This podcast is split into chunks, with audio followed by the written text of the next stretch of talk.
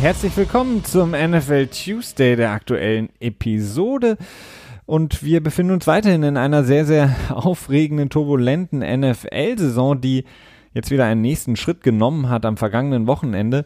Wir haben zum, ja, zum nur vierten Mal in der Geschichte der ähm, ja, beziehungsweise der NFL will ich nicht sagen, aber zumindest in der Super Bowl-Ära, von der man immer spricht, das vierte Mal erst, dass wir fünf Teams haben, die nach zwölf Spielen, eingerechnet natürlich der Bye Week, zehn Siege auf dem Konto haben. Diese fünf Teams sind die Ravens, die Saints, die 49ers, die Patriots und die Seahawks.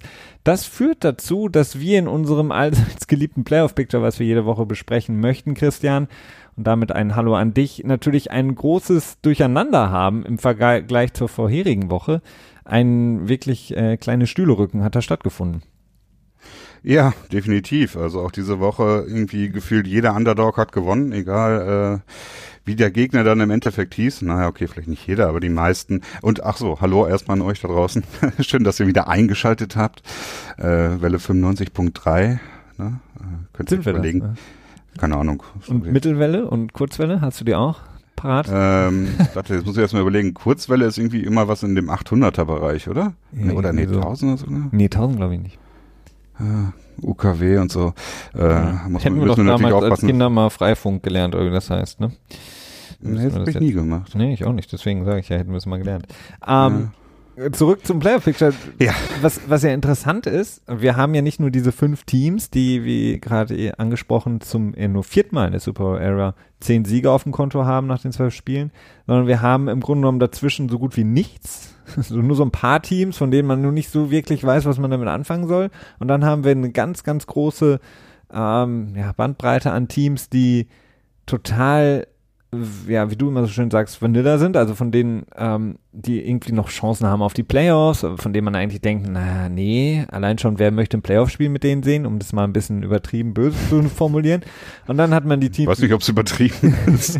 hat man die Teams, die schon eliminiert sind, aber äh, man hat eine komische, ja, so eine Dreiklassengesellschaft. Also wirklich so diese fünf Teams, die in jetzt den Super Bowl-Sieg sehr wahrscheinlich unter sich ausmachen werden, weil sie einfach jetzt über den Großteil der Saison gezeigt haben, dass sie das die besten mhm. Teams sind.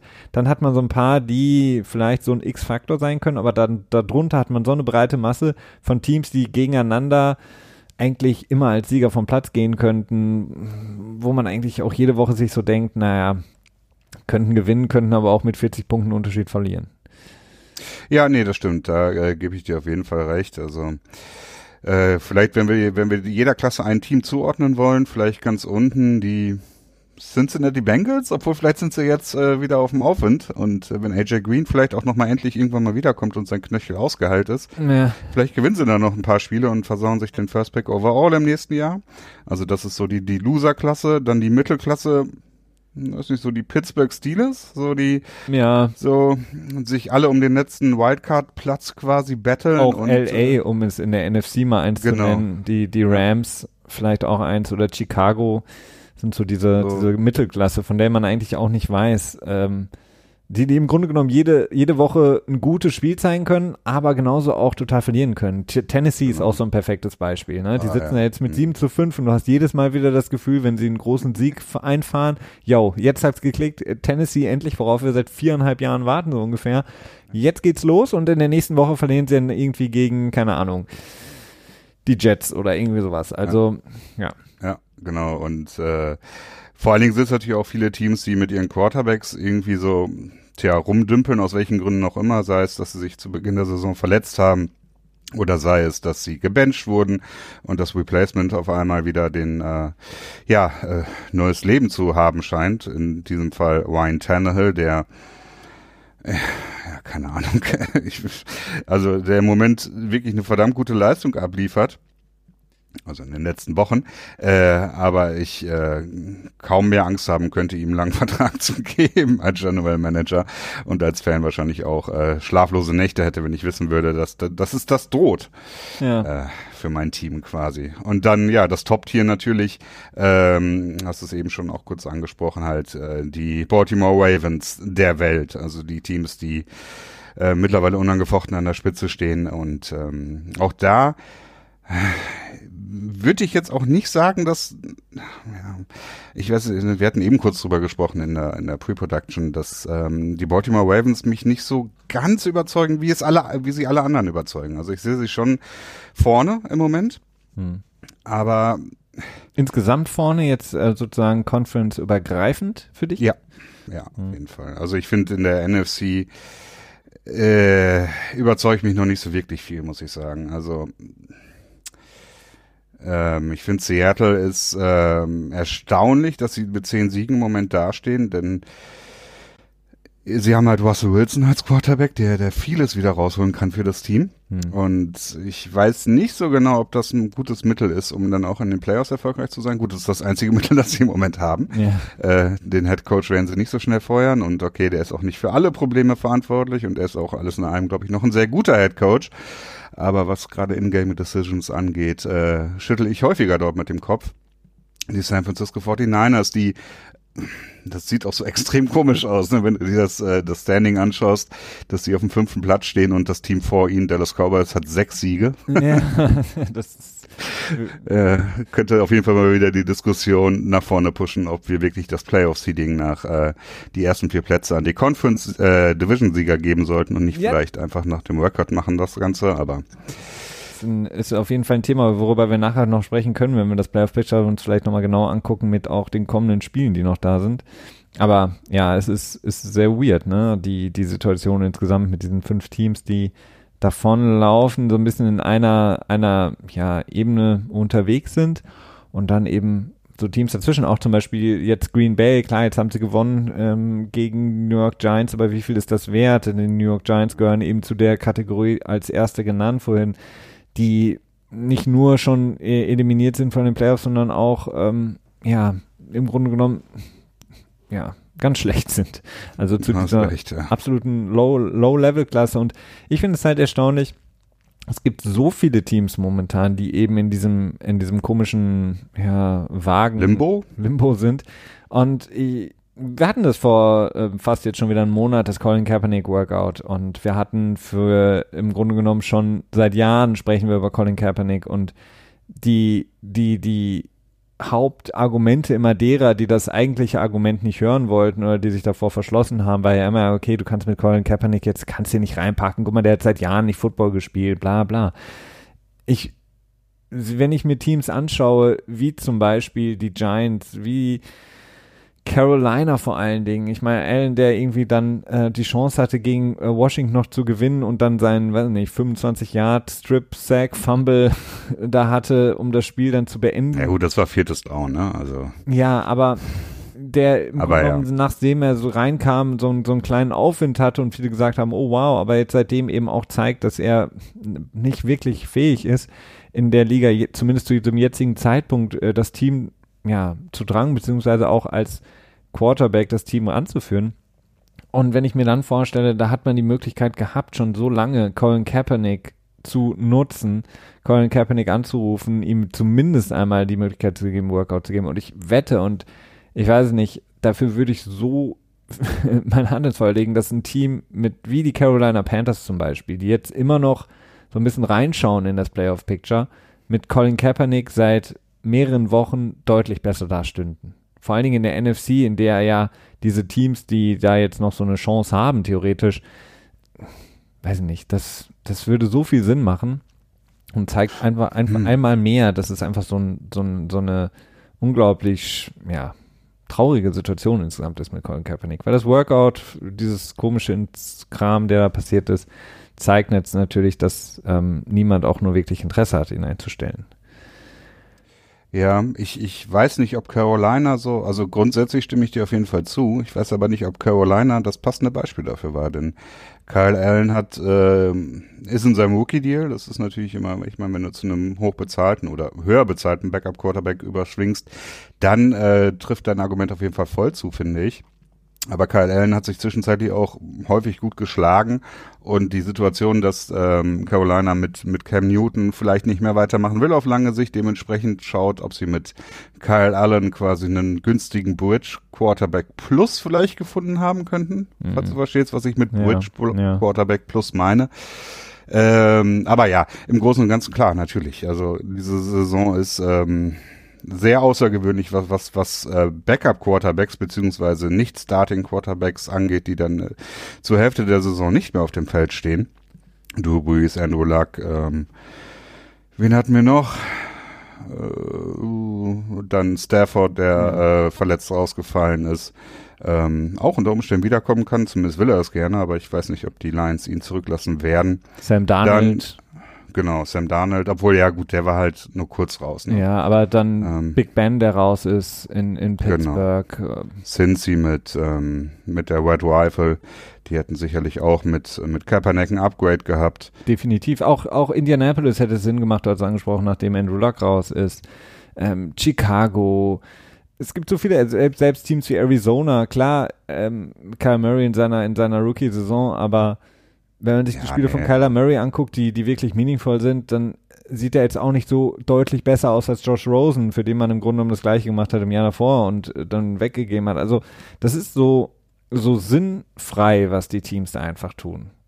Und viele Teams manövrieren sich ja auch einfach in eine unglaublich schlimme Situation dadurch, dass sie einfach, ähm, ja, ich weiß es nicht, auf dieser Quarterback-Position so blauäugig einfach unterwegs sind. Ja, das sind halt, ich glaube, in vielerlei Hinsicht auch oft so tradierte Verhaltensweisen, die die Teams so an den Tag legen. Ne? Ich glaube, dass es ähm, gar nicht mal jetzt Kaepernick-spezifisches Palaver ist, zu sagen, äh, ein Quarterback, den wir jetzt von der Straße holen, den müssen wir ins System einpflegen und so weiter. Ich glaube, das ist, ähm, davon gehen die Teams, glaube ich, tatsächlich selber aus. ja. So, so fälschlich diese Annahme äh, zumindest in diesem Fall sein dürfte. Ja, wir haben ja. Die Broncos, mein, ach Gott, ja. Ja, du kannst die Liste ewig lang weiterführen. Selbst mit Teams, äh, bei denen du Colin Kaepernick zumindest als den, wie du gerade angesprochen hast, Bridge Quarterback Plus einsetzen könntest, weil du eben jungen Quarterback hast, auf den du jetzt setzt. Das sind, äh, da gibt, die Liste ist ewig lang und im Grunde genommen kannst du die Liste weiterführen bis eben fast zu den Teams, die wir genannt haben als das Top Top-Tier-Level sozusagen momentan in der NFL. Wir haben ja auch jetzt eine unglaublich interessante Situation, Beispielsweise Quarterbacks, du hast angesprochen, Christian, mit ähm, Nick Foles in, in Jacksonville, der mhm. gebencht wurde jetzt, nachdem er zurückgekommen war von seiner OP an der Schulter, einen ganz, ganz, ganz, ganz gruseligen Start hatte in das Spiel gegen die Tampa Bay Buccaneers. Ähm, dann eben Minshew, der ja auch seinen Hype kurzzeitig hatte, bevor er dann in diesem London-Spiel total auseinandergenommen wurde. Ich glaube ja auch von Tampa Bay. Ähm, hast du jetzt eine Situation in Jacksonville, die unglaublich unangenehm ist, für zumindest für die kommende Saison auf jeden Fall und die Jahre danach ja auch durch den Vertrag von Nick Foles. Ja, definitiv. Also da gibt's äh, einige interessante Szenarien. Wir könnten bei den Jacksonville Jaguars so eine Art Salary Dump erleben, wie wir es damals bei den Houston Texans erlebt haben, als sie das Brock Osweiler Experiment beendet haben, kurz äh, vorzeitig und äh, die 17 Millionen oder was das war? Ja, 17 oder 16 ja. Millionen für einen Zweitrunden-Pick nach Cleveland mit Brock Osweiler und zurückbekommen haben sie glaube ich noch irgendwie so einen Conditional Seventh Rounder oder so. ähm, was ähnliches könnten die Jacksonville Jaguars natürlich auch mit Nick Foles im nächsten Jahr vorhaben. Gut, ist natürlich noch ein bisschen früh. Vielleicht erklärst du für alle, die es nun oder die vielleicht den Vertrag nicht vor Augen haben, beziehungsweise auch nicht verstehen, warum man quasi diesen Dump aufmachen muss, also warum man quasi da drauflegen muss. Ähm, ja. Vor allen Dingen mit ähm, Draftkapital in dem Moment, weil das ist die einzige Währung, die dann funktioniert. Ähm, in dem Moment für Nick Foles sollte man ihn jetzt beispielsweise nicht, verläng äh, nicht halten wollen. Ja, also Nick Foles hat im nächsten Jahr ähm, garantiertes Base Salary. Das ist egal, äh, was passiert, garantiert, es sei denn, er würde irgendwie, keine Ahnung, äh, kriminell werden oder so, es würde was rauskommen, Gardner was kriminell war. Schießen. Genau. ähm, und dementsprechend können die Jaguars ihn jetzt nicht einfach so cutten in der nächsten Offseason. Also so oder so haben sie ihm Signing-Bonus gegeben von 25 Millionen. Ja. Den kriegen die Jacksonville Jaguars auch nicht mehr weg. Der bleibt nach wie vor auf dem Cap, egal was passiert. Aber das Base Salary, das äh, würde mitgehen, wenn Nick Foles getradet werden würde und dementsprechend die Garantien dann an einem anderen Team kleben bleiben, die ihn dann unter Umständen starten würden als ähm, Quarterback, beziehungsweise vielleicht ihm sagen, okay, du kannst den Starting QB-Posten irgendwie erarbeiten in der Offseason und die würden dann quasi das Geld fressen, wie es dann, wie man es dann so schön nennen könnte. Und die, äh, die Jaguars würden dafür dann wahrscheinlich einen Second-Round-Pick bezahlen. Fällt ja schon in eine ähnliche Kategorie von der Höhe, wie es damals mit Brock Osweiler war und dem äh, Second-Round-Pick. Insofern ist das eine Möglichkeit. Sie könnten ihn auch einfach cutten, aber das ist. Ich glaube, wie viel? 18 Millionen Dead Money? Ähm, zwölf. Nee, das kann nicht sein. Ich meine, plus die sechs, ähm, wenn wir bei ca. 18 Millionen habe ich. Äh, ich hab ah, nee, Entschuldigung. 33? Was? Nee, irgendwie zeigt das hier komisch an. Ist auf, ja doch, klar, kommt hin. Base, nee, also Karten können sie nicht. Das ist keine Option, das ist zu viel. Ähm, aber ja, das Problem ist nämlich, wenn sie ihn im nächsten Jahr noch im Kader haben, werden 5 Millionen des Base Salaries von, Next, äh, von Nick Foles in 2021 auch nochmal garantiert. Das heißt, es wäre dann nochmal extra Geld, das sie ähm, fressen müssten. Also es ist keine schöne Situation. Vermutlich werden sie am Ende sagen, äh, Coaching Staff soll rauskommen bei Jacksonville. Das ist ja jetzt auch schon mittlerweile durchgesickert, dass Kahn, der Besitzer der Jacksonville Jaguars, nicht mehr ganz so zufrieden ist mit dem, was da so passiert. Und ähm, dann wird neuer Coaching kommen und der wird sagen, okay, ich kann Nick Foles äh, wieder zur alten, glorreichen Stärke führen und dann kriegt er noch ein Jahr und dann wird er dann gecuttet oder so. Ja, das wäre auf jeden Fall eine Möglichkeit definitiv für ähm, Jacksonville, aber das ist so ein bisschen das natürlich jetzt das ja, leuchtende Beispiel für die Situation, in die viele Teams jetzt kommen, was die Quarterbacks angeht, Christian. Wir haben ja ähm, auf vielen, vielen Baustellen sozusagen rund um die Liga diese Frage, was ist mit dem Quarterback? Und jetzt, wo wir für viele Teams natürlich auch jetzt schon im Grunde genommen das Jahr ja, ich will nicht sagen abhaken, aber beziehungsweise jetzt natürlich auch schon der Blick deutlich weiter nach vorne gerichtet ist, nämlich über die Saison hinaus, ist da jetzt natürlich die Frage angebracht, was passiert oder welche Situationen haben wir in der Liga, in denen die Quarterback-Position, also die wichtigste Position in diesem Sport, für die kommende Saison wirklich mit sehr, sehr viel großen Fragezeichen hinterlegt ist? Ja, äh, da gibt es auch so einige Teams. Ne? Also wir haben ihn die Titans schon angesprochen. Ähm, die sind sicherlich ganz vorne zu nennen. Da ist es nämlich auch eine interessante Situation, denn Marcus Mariota wird in diesem äh, in der nächsten Free Agency äh, unrestricted Free Agent werden. Äh, Ryan Tannehill, der schon einen längeren Stint bei Miami hatte und dort nicht die Fans äh, dauerhaft wirklich zufriedenstellen konnte und auch das äh, Front Office natürlich nicht, äh, so dass er auch getradet wurde und auch äh, die Dolphins haben, glaube ich, am Ende auch noch ein bisschen Gehalt gefressen von dem garantierten Geld, ne? Mhm. Ähm, Adam also Gaze hat da auf jeden Fall keine gute Figur gemacht, ne? Ja, Adam Gaze hat auch äh, seitdem er Manning nicht mehr als Quarterback hat, schon also keine gute Figur mehr gemacht, Stimmt, wirklich. Ja. Ähm, dann haben wir noch die äh, Situation in New Orleans, die vielleicht nicht ganz so prekär ist, denn äh, in erster Linie hängt es natürlich damit zusammen, ob Drew Brees noch weiterspielen will oder nicht. Äh, vielleicht haben wir bei Drew Brees auch so eine Situation, dass er sagt, wenn ich jetzt dieses Jahr den Super Bowl gewinne, gehe ich in Ruhestand, mhm. dass er quasi on top aufhören möchte, dass das sein Ziel ist, denn er ist jetzt auch schon 40 Jahre alt. Vielleicht sagt er sich aber auch, ja, ich spiele erstmal noch weiter, macht mir Spaß. Äh, das ist schwer abzuschätzen. Aber auch sie haben mit Teddy Bridgewater einen Quarterback, der einiges gezeigt hat in diesem Jahr, als er einspringen musste für Drew Brees. Mhm. Und äh, der jetzt auch nach diesem Jahr Free Agent wird, hat schon einmal bewiesen, dass er bereit ist, so eine Art Hometown-Discount äh, abzu, ja, zu gewähren, quasi seinem Team, den Saints. Ob er das nochmal bereit ist, weiß ich nicht. Ob er jetzt in dem Free Agency-Markt nächstes Jahr großartige Anbo Angebote bekommen wird, auch schwer abzuschätzen, äh, aber ist auf jeden Fall eine sehr interessante Situation.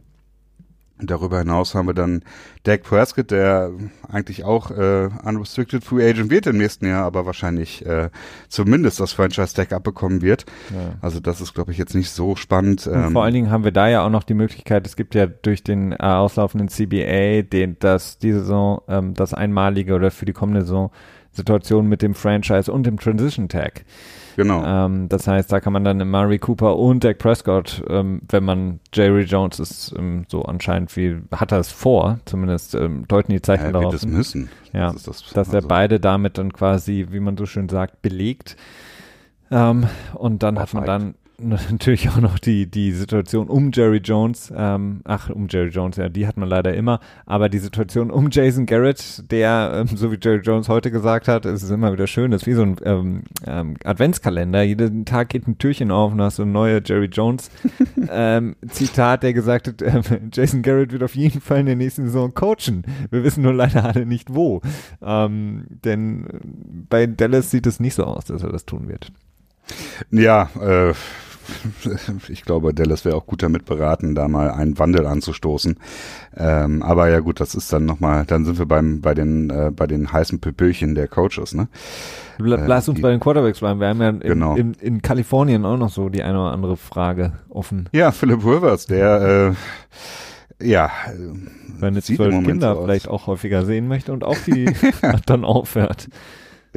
Genau, der sagt sich, er möchte seine Kinder aufwachsen sehen, beziehungsweise ihm wird gesagt, dass er doch mal anfangen soll, seine Kinder aufwachsen zu sehen.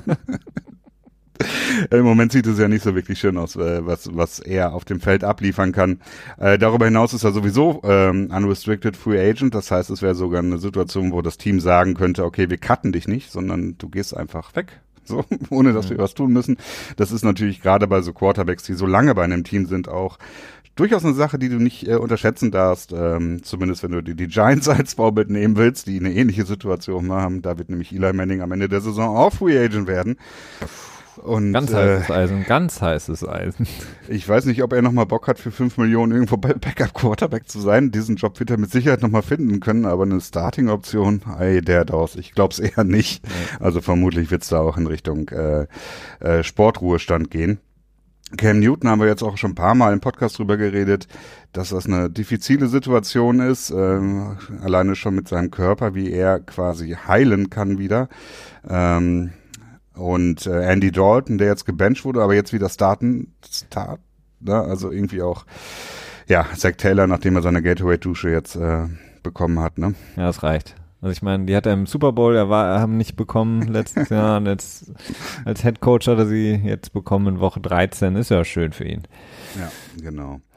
Ähm, ja, haben wir überhaupt jetzt schon alle genannt? Ja, wir Äh, hätten noch Pittsburgh, New England, das sind auch zwei Positionen, äh, zwei, zwei Situationen auf jeden Fall, die man Ja, also ich gehe davon aus, dass Big Ben wird noch wieder zurückkommen, denke ich mal.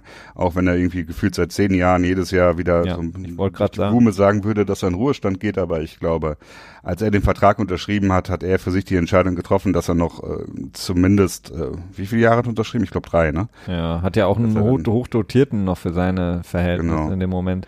Aber ich hat meine, bei Big Ben ist halt immer die Frage, also Big Bens normale Woche sieht ja so aus, dass er irgendwie sonntags äh, Football spielt, montags in dem wöchentlichen Radiointerview in Pittsburgh dann alle seine, Sein Mit ja, seine Mitspieler unterm Bus schmeißt und sagt, sie können alle nichts und sind schlechte Receiver. Dienstags äh, dann irgendwie sagt, so, eigentlich habe ich auch keinen Bock mehr, mal gucken.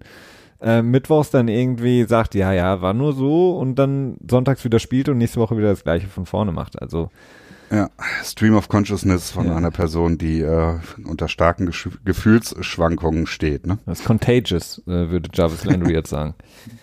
Auf jeden Fall. Äh, ja, also da gehe ich aber mal davon aus, dass Big Ben wahrscheinlich noch weitermacht. Es sei denn, ne, die Ellenbogenverletzung, die er hatte, dass die irgendwie seine Mechaniken so zerstört hat jetzt quasi, dass er dann nicht mehr zu einem alten Level zurückfinden kann. Das kann natürlich auch immer passieren. Das, das können wir jetzt auch im Moment natürlich noch nicht wissen. Tom Brady, ja. Kannst du dir Tom Brady in einem anderen Trikot vorstellen? Ja, also theoretisch ja, aber ich glaube nicht, dass Tom Brady es machen würde. Also ähm, das ist wahrscheinlich der einzige ähm, Quarterback, der, den ich mir momentan von den jetzigen Quarterbacks in, nicht in einem anderen, nicht in einem anderen Trikot vorstellen kann. Also bei Eli Manning?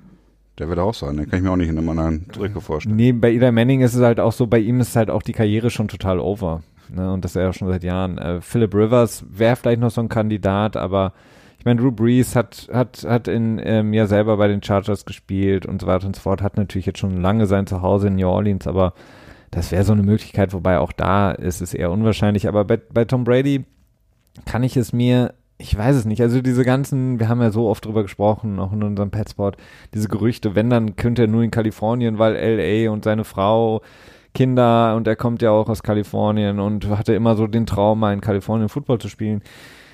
Bei den 49 Das wäre natürlich auch noch was, wenn er dann am Ende Jimmy Garoppolo bei den 49ers Ja, es wäre eher so diese Möglichkeit, was viele sagen, eben bei den Chargers. Aber warum sollten die Chargers das machen? Das macht auch nicht Warum so sollte Tom Brady zu den Chargers gehen? Ne? Ja, man hätte vielleicht ein paar bessere Receiver. ähm, einen guten Thailand wieder. Also, äh, Es gibt ein paar, aber nein, äh, kann ich mir nicht vorstellen. Aber das, ja klar. Antonio Gates, oder? Ja, der kommt zurück dann nochmal für Tom Brady natürlich. Und Gronk auch, der dann in Hollywood. Gronk kann nicht mehr zurückkommen übrigens. Das ist wichtig für euch alle, ähm, dass die, die Gerüchte und die Marketinggeschichten, die Gronk immer an den Start gebracht hat, gehen jetzt nicht mehr. Gronk darf dieses Jahr nicht mehr zu einem Team zurückkommen. Genau, aber er könnte nächstes Jahr zurückkommen. Das stimmt, ja. Ähm, das wäre durchaus Aber genau, und dann haben wir auch noch, wir haben, wir können die, wie gesagt, die Liste ja immer, immer weiter und weiter weiterführen. Ne? Wir haben ja auch noch so eine Situation zum Beispiel in Indianapolis, wo ja auch dein ja, Second String Quarterback auf einmal Starter ist für den komplette Jahr und man Jacoby ja so ein bisschen gefüttert hat am Anfang des Jahres, als man ihm ein bisschen Geld gegeben hat. Auch so eine Frage, was machen die Indianapolis Colts? Ja, das ist äh, gerade bei Teddy Bridgewater natürlich, oder? Teddy B? Sollen wir Teddy B nennen? Teddy B, ja, du stehst ja auf die äh, Spitznamen.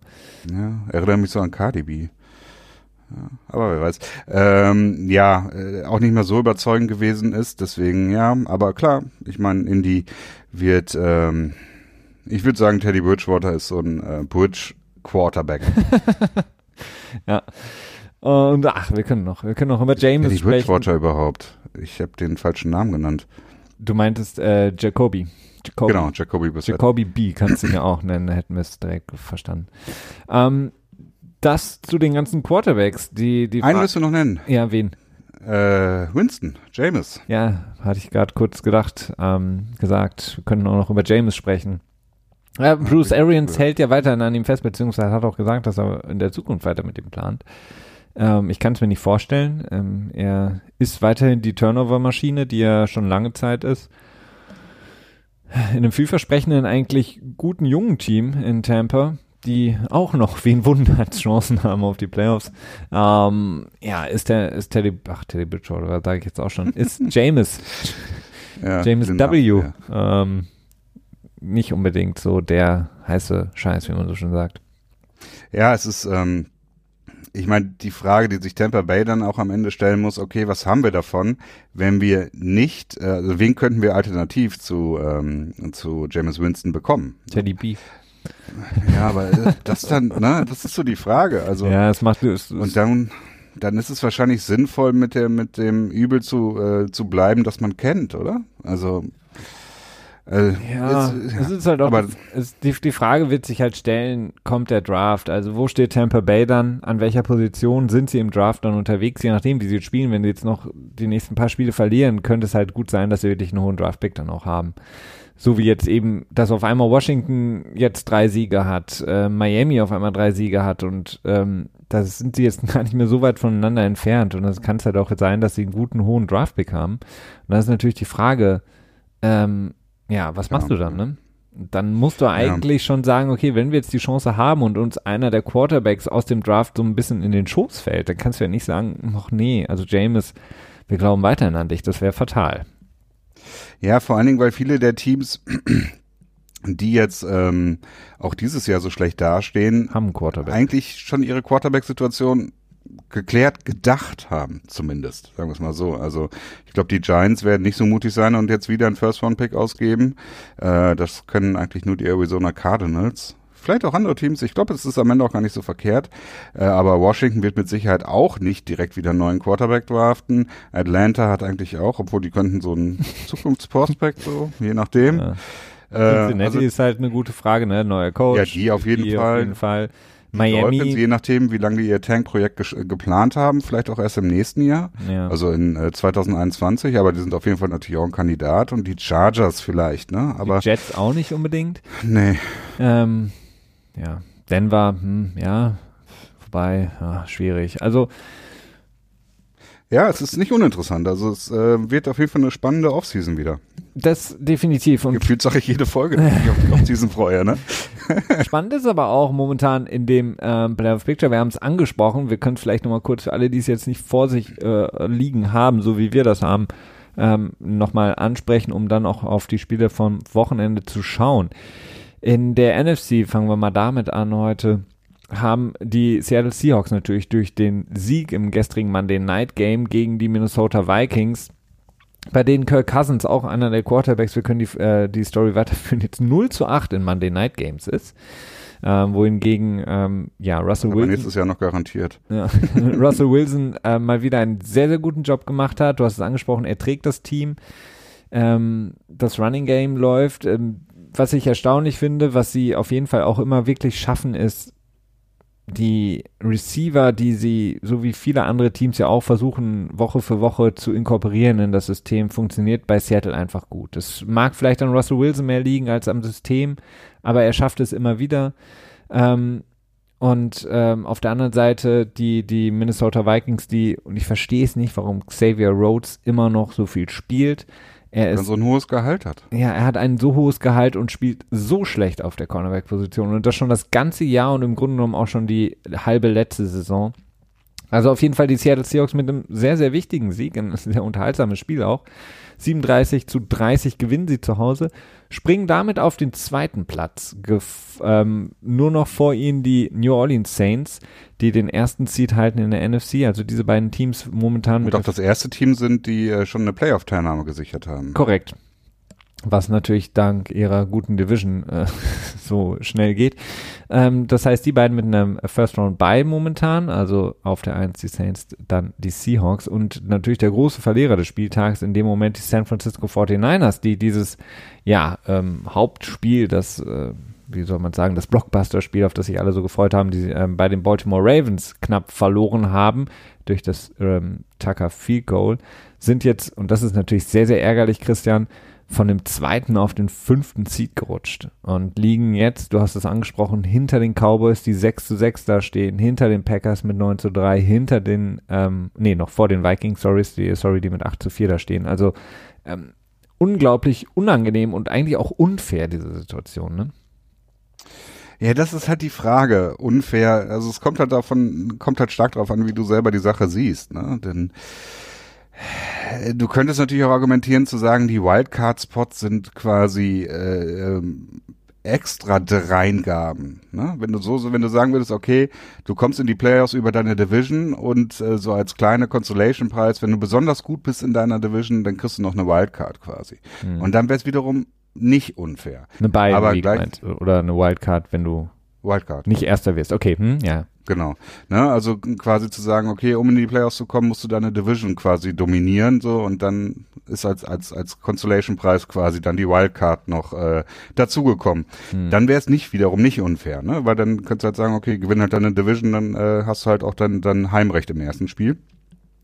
Aber äh, im Großen und Ganzen finde ich das auch blöd. Also ich würde das Seeding auch gerne aufdröseln und sagen, okay, meinetwegen, also das wäre, glaube ich, meine Lösung. Ich würde, glaube ich, sagen, ähm, der, der Division-Gewinner hat immer einen Playoff-Spot sicher. Mhm. Aber ähm, das, das Seeding wird halt einfach nach Record äh, gemacht und Ja. dass dann halt ein Team wie Dallas dann als Sechster quasi in die Playoffs rein muss und halt eben nicht als Vierter. Ja, äh, wobei ich würde vielleicht noch weitergehen und ich würde sagen halt einfach der Overall Record. Also sprich der, ja, Ja, aber dann sind die Divisions halt, dann dann sind die, fände ich vielleicht auch okay. die Divisions sind dann natürlich weniger interessant und vor allen Dingen ist es dann natürlich auch äh, vielleicht gemein, wobei niemand kontrolliert ja, wie gut oder schlecht Teams sind. Also ähm, ich weiß es nicht, also weil ich, für mich ist es halt schwierig, dass äh, die Dallas Cowboys mit 6 zu 6 jetzt da drin sind und vor allen Dingen vor den San Francisco 49ers sind. Und würde jetzt quasi, würden jetzt die Playoffs losgehen, würden die San Francisco 49ers gegen Dallas spielen, aber in, ähm, Mhm. in Arlington, Texas. Und das ist für mich komisch. Also das ist wirklich komisch. Dabei haben die vier Siege mehr auf dem Konto, müssten aber trotzdem nach Dallas reisen. Ich meine, Gegenargument dafür, vielleicht auch, vielleicht ist es kein unbedingt starkes, aber ein Gegenargument wäre, es könnte ja sein, dass eine Division, in der jetzt zum Beispiel San Francisco spielen würde, unheimlich, ähm, diese gesamte Division einen unheimlich schwachen Schedule äh, hätte, also unheimlich schwache Gegner insgesamt. Und dadurch halt in dieser Division so viele Siege an, anlaufen, ne? Also insofern, ja, ähm, ich denke, dass es eher dazu führen wird, dass irgendwie insgesamt alles aufgebrochen wird, dass dieser Division-Kram vielleicht sogar irgendwie mal gecannt wird ähm, und es, dass die NFL dann in Richtung geht, dass vielleicht gegen jedes Team aus, aus der Conference gespielt wird Mhm. und dann vielleicht nochmal, also gegen jedes Team einmal, ne, also nicht mehr dieses Hin- und Rückspielgedöns. Ähm, und dann vielleicht noch, dann hättest du vier, 15 Spiele Ist das richtig? Ja, ne? Ja. Ja, 15 Spiele und weil wir ja sowieso demnächst 17 Spiele haben, würdest du dann noch zwei Spiele gegen Teams aus der anderen Conference spielen. Hm, würde natürlich dazu führen, dass äh, die Teams sich alle acht Jahre nur noch sehen könnten. Das wäre vielleicht nicht ganz so gut. Ja, das sind die natürlich traurig, wenn sie sich nicht so oft sehen können. Aber Christian, wir müssen das aktuelle Programm ähm, nicht für Verkehrsnachrichten, sondern für Breaking News kurz unterbrechen. Mein Handy hat aufgeleuchtet, Leute. Oh, oh. We begin today with breaking news.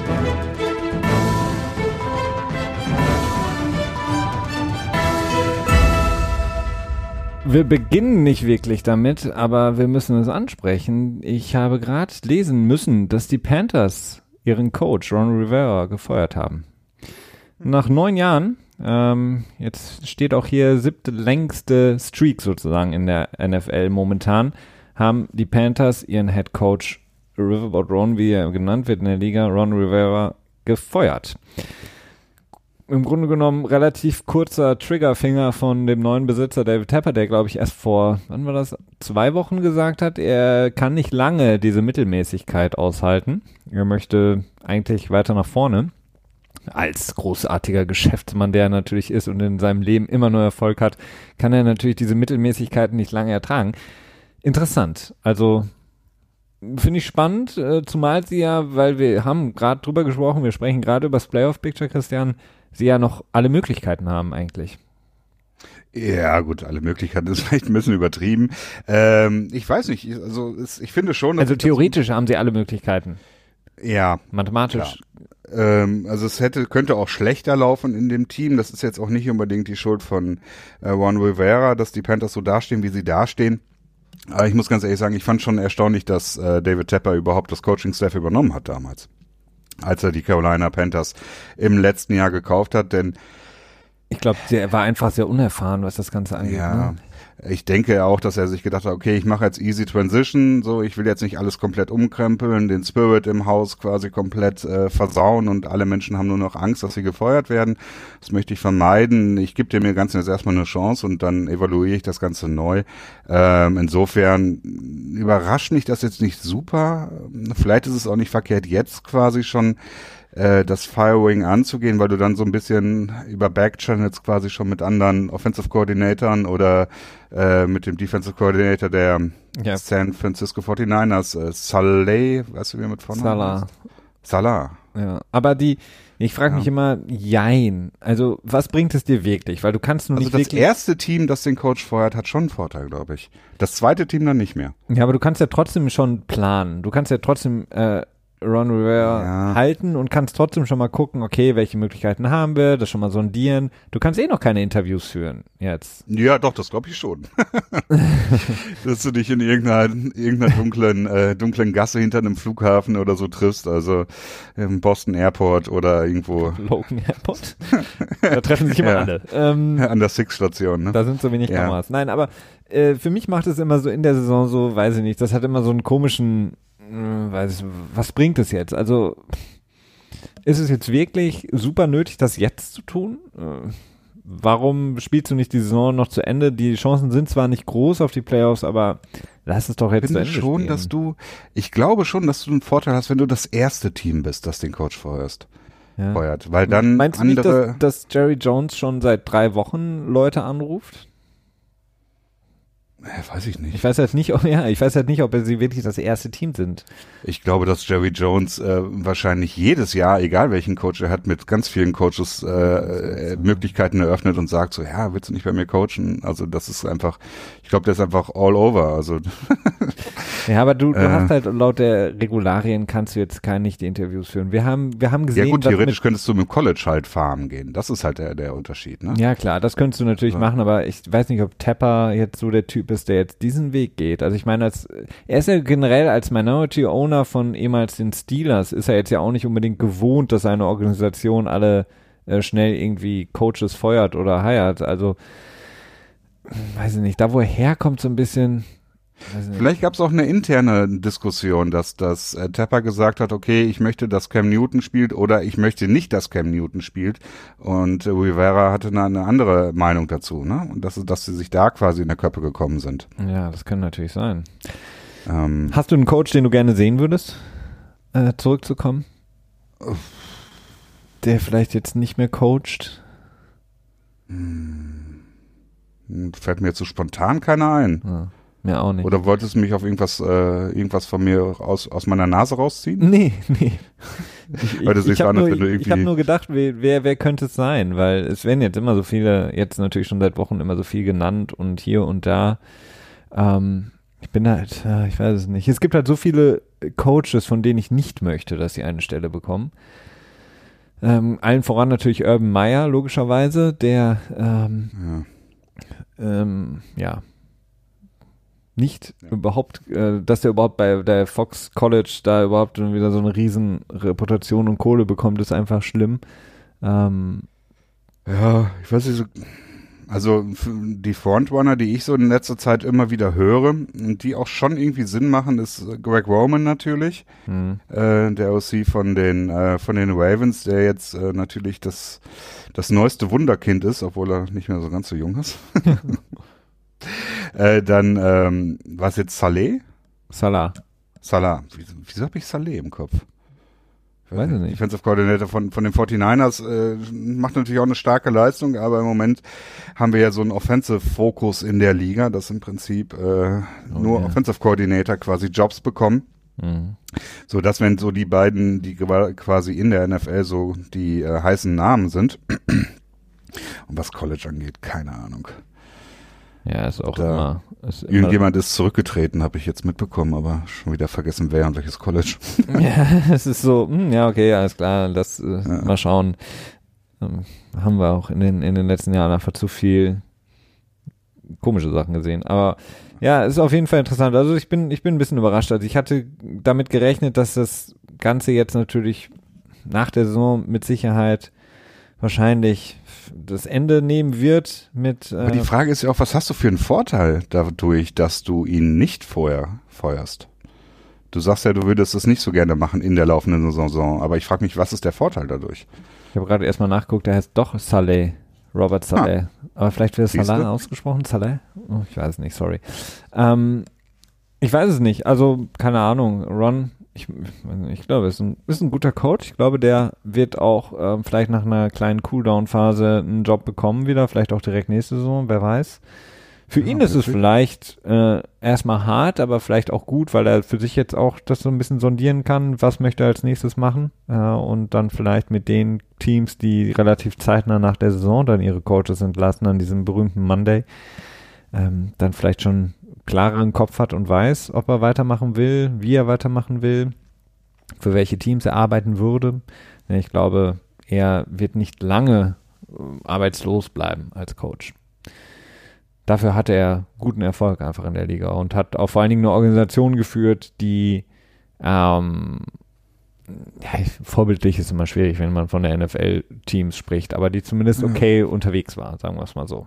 Es war jetzt kein Nachdem der Besitzer dann weg war, oder? Ja, ja, klar, natürlich. Also Richardson äh, muss man natürlich voll ausnehmen da, ähm, aber ich meine ihn als als Head Coach jetzt. Ähm, Ja. Da gab es jetzt Mhm. keine Probleme. Ich glaube für den äh, für die ähm, ganzen Misconduct am Arbeitsplatz ähm, hatte äh, Ja, Ron gut, da hat der Coach nicht wirklich viel mit nicht viel mit am Hut, ja. Ähm, ja, ähm, das soweit. Kommen wir vielleicht mal jetzt zu den Spielen, Christian. Wir haben jetzt das NFC Playoff Picture angesprochen. Also, ähm, um das nochmal zu vervollständigen, Green Bay bleibt natürlich mit dem Sieg da, wo sie sind, gegen die Giants. Ähm, die Minnesota Vikings rutschen auf den sechsten Platz, beziehungsweise waren sie auch vorher schon. Ähm, die Cowboys auf vier und San Francisco auf fünf. Wie gesagt, äh, großer Rückschritt für San Francisco und bleiben, kommen wir doch dann direkt mal zu dem Spiel San Francisco in Baltimore. Das Spiel, das alle dem alle hingefiebert haben. War es für dich das Spiel der Saison oder das Highlight-Spiel überhaupt? Mm, Nee, das war es dann, glaube ich, nicht. Also frag mich jetzt nicht, was das wäre, denn da müsste ich jetzt erstmal drüber nachdenken. Aber im Großen und Ganzen, ähm, weiß nicht, hat mir äh, San Francisco, die, die Fehler von San Francisco, gerade der Fumble am Anfang von ähm, Jimmy G Hm. und einige liegen gelassene Sachen, ja, ich weiß es nicht. Das war mm, nicht so, es war ein unterhaltsames Spiel. Das äh, will ich gar nicht an, davon will ich gar nicht ähm, Wörter finden. Ab, Schwierig. abrücken. Abrücken, genau. Ähm, aber ja, nee, es war nicht so das Highlight. Nicht so wie letztes Jahr. War das KC gegen die Rams? 54, 51? Ja, ne? Ja, das war der, das war halt auch, ich fand es jetzt auch, das war nicht so ein Highlight-Spiel, weil es halt einfach so, okay, dass man ohne Ja, es war halt spielt, schon äh, besonders. Ja, es Ne? war besonders, weil es halt so Aber- High Scoring war, aber es war halt auch so mh, zu einfach High Scoring mäßig. Da fand ich jetzt ein Spiel wie beispielsweise Baltimore gegen Kansas City im letzten Jahr unterhaltsamer. Ähm, oder äh, andere Spiele hatten wir da auch noch. Ich weiß nicht. Auf jeden Fall, ich würde dir zustimmen. Also es war extrem unterhaltsam das Spiel, aber es ist dann in der zweiten Hälfte auch so ein bisschen Ja. mit dem Regen, der das ganze Spiel über natürlich runterprasselte, so ein bisschen ähm, dahin geflossen. Und was halt interessant war, ich habe das im Spiel selber gar nicht mehr so realisiert, ähm, die ja, ganzen Timeouts, die San Francisco so früh in der zweiten Halbzeit nehmen musste. Und ich war dann kurz noch mal perplex, als ich dann zum Ende des Spiels, als ähm, Baltimore eben diesen langen Drive hatte, mit dem sie einfach so viel Zeit killen können. Mhm. Und ähm, San Francisco dann nur noch, glaube ich, ein Timeout hatte und das dann auch noch vor der Two-Minute-Warning genommen hat und dann im Grunde genommen ohne Timeouts da stand. Und da habe ich mir halt so gedacht, oh, krass, ja, krass. Also in so, so einem Spiel Timeouts so früh nehmen zu müssen oder vielleicht auch, ja, ist halt ein Riesenproblem, weil hätten sie mehr Timeouts gehabt zum Ende, hätten sie halt nochmal vielleicht eine Chance ähm, haben können am Ende mit Jimmy G, zumindest nochmal auszugleichen oder das Spiel zu gewinnen. Aber so war es halt ähm, dieses über sechs Minuten Drive von Baltimore, den sie halt dann auch nicht mehr stoppen konnten. Und ähm, Baltimore konnte die Zeit runterlaufen lassen. Tucker ist einfach der beste Kicker in der Liga, selbst in diesen Bedingungen natürlich. Und Auch dann, wenn er ein bisschen peinlich ist. auch wenn er was ist, peinlich? Ja. Ich weiß nicht warum, ich habe nur irgendwas gelesen mit einer Pressekonferenz. Spielst du darauf an? Ich Ja. hab's nicht gesehen oder gehört. Ja. Ja. Was, was hat er gemacht? Ich kann es gar nicht beschreiben. Okay. Also es war einfach nur unangenehm. Das ist halt, ähm, hat für mich so ausgesehen, als wenn halt so ein weißer Dude irgendwie so ein so ein Street Cred abliefern will, so in diese Ja, okay, Richtung. das Das, war natürlich so. sehr peinlich. Pretty fly for Oder- a white guy, ne? sehr, sehr unangebracht, sagen wir mal so. Ähm, aber ja, ähm, hättest, hättest du das, die, die Timeouts ähm, in dem Moment auch noch so genommen, Christian? Also vor der Two-Minute-Warning? Du bist ja kein großer Freund, Nee, das Timeout ähm, vor der Two-Minute-Warning zu nehmen. Beziehungsweise hätte man vor im Spiel vielleicht auch sagen müssen, okay, wenn wir nicht die Formation haben, die wir wollen, müssen wir vielleicht einfach die Timeouts saven, weil es so wichtig ist in diesem Spiel und dann eher das ähm, Delay of Game riskieren. Ja, ähm, das ist halt natürlich immer schwierig, wenn du in einem Dritter und Sieben bist, meinetwegen, ne? und du bist nicht zufrieden und äh, nimmst dann ein Timeout. Wie kannst du dann damit deine Gewinnchancen insgesamt erhöhen? Ich meine jetzt nicht die, das, das Statistische, sondern das, ne, das reale Mhm. viel. Wenn du ein besseres Play finden kannst gegenüber, möglicherweise werden die Timeouts am Ende nochmal wichtig, denn nicht in jedem Spiel und nicht am Ende jeder, äh, einer jeden Hälfte sind Timeouts am, auch wirklich wichtig dann. Ne? Das ist halt nicht so ganz einfach. Grundsätzlich ähm, habe ich das Gefühl, dass zu häufig Timeouts genommen werden, um Situationen zu safen. Ähm, Im Großen und Ganzen. Aber eine Regel daraus abzuleiten, wann ist es okay und wann nicht, das finde ich schwierig. Also so, das will ich mir äh, nicht zuschreiben, dass ich das entscheiden könnte. Ja, ich meine, halt in so einem knappen Spiel, in einem Spiel, in dem, in dem du gegen Baltimore spielst, von dem du weißt, sie werden zum Ende hin, wenn sie nicht im Rückstand sind, und das danach sah es nicht aus, eben nicht viel werfen, sondern sie werden sehr, sehr viel laufen, weil sie das einfach so gut können und einfach damit so viel Zeit auch ähm, runterfressen. Also ich fand's ähm, erstaunlich. Ich habe dann nachher nur noch mal nachgelesen, wann die Timeouts eben genommen wurden, weil ich wirklich überrascht war in dem Moment. weil Ich dachte mir, oh, wow, wo sind die Timeouts nochmal hin von San Francisco? Die waren irgendwie verschwunden. Und das war natürlich sehr, sehr ärgerlich, weil in dem Moment hast du halt keine Chance mehr und ja, damit das Spiel so ein bisschen besiegelt. Die andere Sache ist jetzt, ich ähm, versuche jede Woche irgendwie mir selber einen Kopf zu machen, wie kann man Baltimore wirklich stoppen.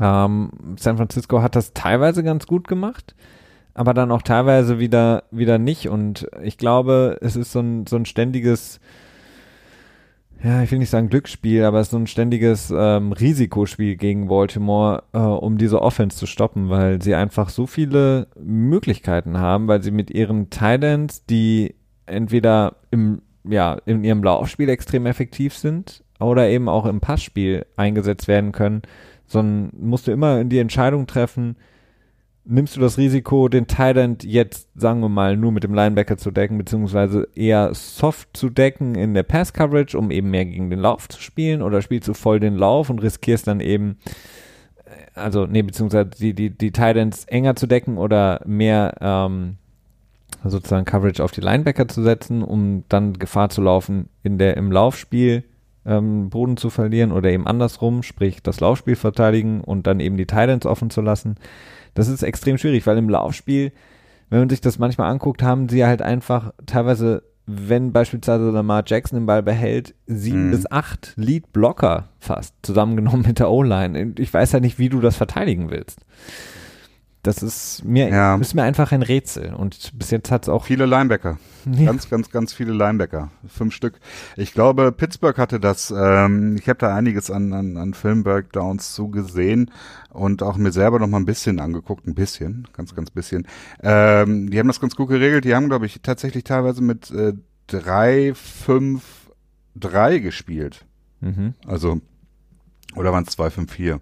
Weiß nicht, natürlich auch immer wieder unterschiedlich. Also mit wenig Linemen, viele Linebacker und äh, haben häufig auch quasi sowohl den Running Back, sei es jetzt in dem Moment äh, Ingram oder Edwards gewesen, und auch Jackson, also zwei Spieler, äh, den beiden zugeteilt, so dass es halt nicht eben dazu kommen kann, äh, dass ähm, Lamar Jackson die Option lesen kann, sagen kann, okay, wo guckt der Defensive End hin, guckt er auf den Running Back, nehme ich den Ball, guckt er auf mich, gebe ich den Running Back den Ball quasi. Mhm. Äh, die Pittsburgh Steelers haben es halt häufig so gelöst, dass einer auf den Running Back gegangen ist, der andere auf den Quarterback das nimmt dir natürlich wieder einen Spieler weg am Ende in der Coverage. Und das ist natürlich auch gefährlich.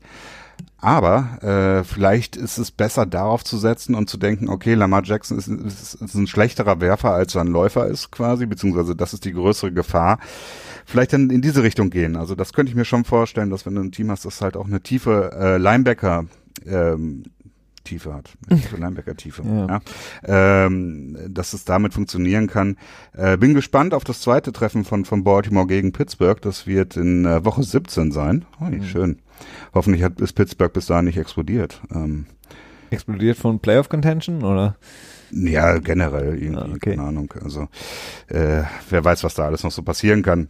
Aber generell macht Mike Tomlin da ja schon ähm, einen guten. Head, of, äh, Head Coach of the Year, Christian, oder? Hands down. Ja, ja aber. Ja, fände ich jetzt nicht unverschämt. Wäre möglich, also. ja.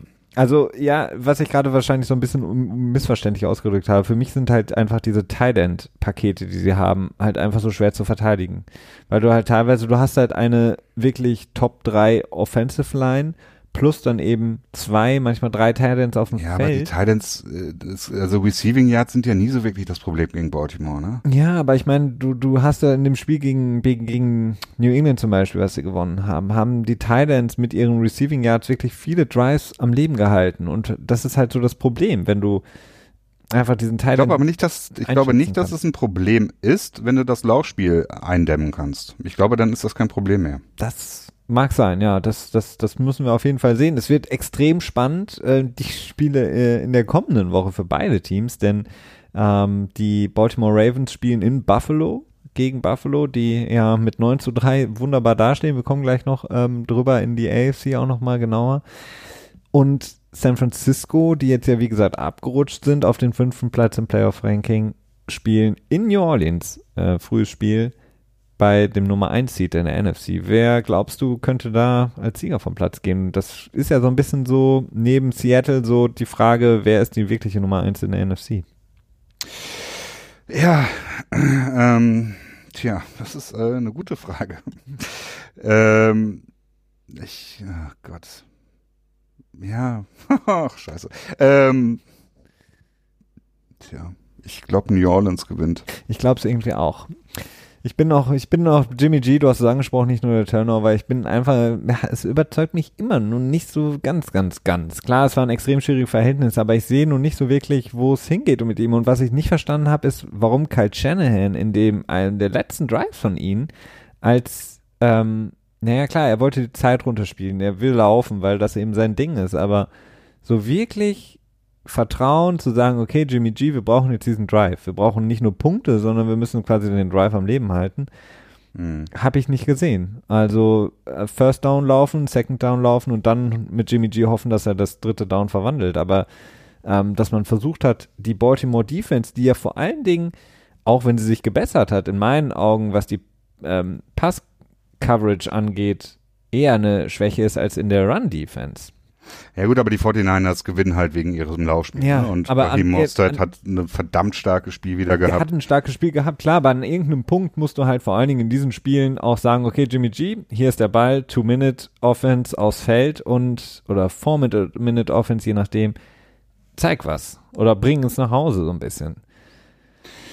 Ja. Äh, Ich meine, deswegen zahlst du ihm das Geld, ne? Nicht nur, weil Quarterbacks halt so bezahlt werden, sondern in dem Moment muss er es dann schaffen. Und das habe ich nur nicht so gesehen und es wird halt spannend. Also gegen New Orleans extrem spannend. Oh, das ist natürlich auch eine gute Frage jetzt, Christian. Baltimore in Buffalo, frühes Spiel, oder San Francisco in New Orleans? Welches Spiel wirst du dir angucken?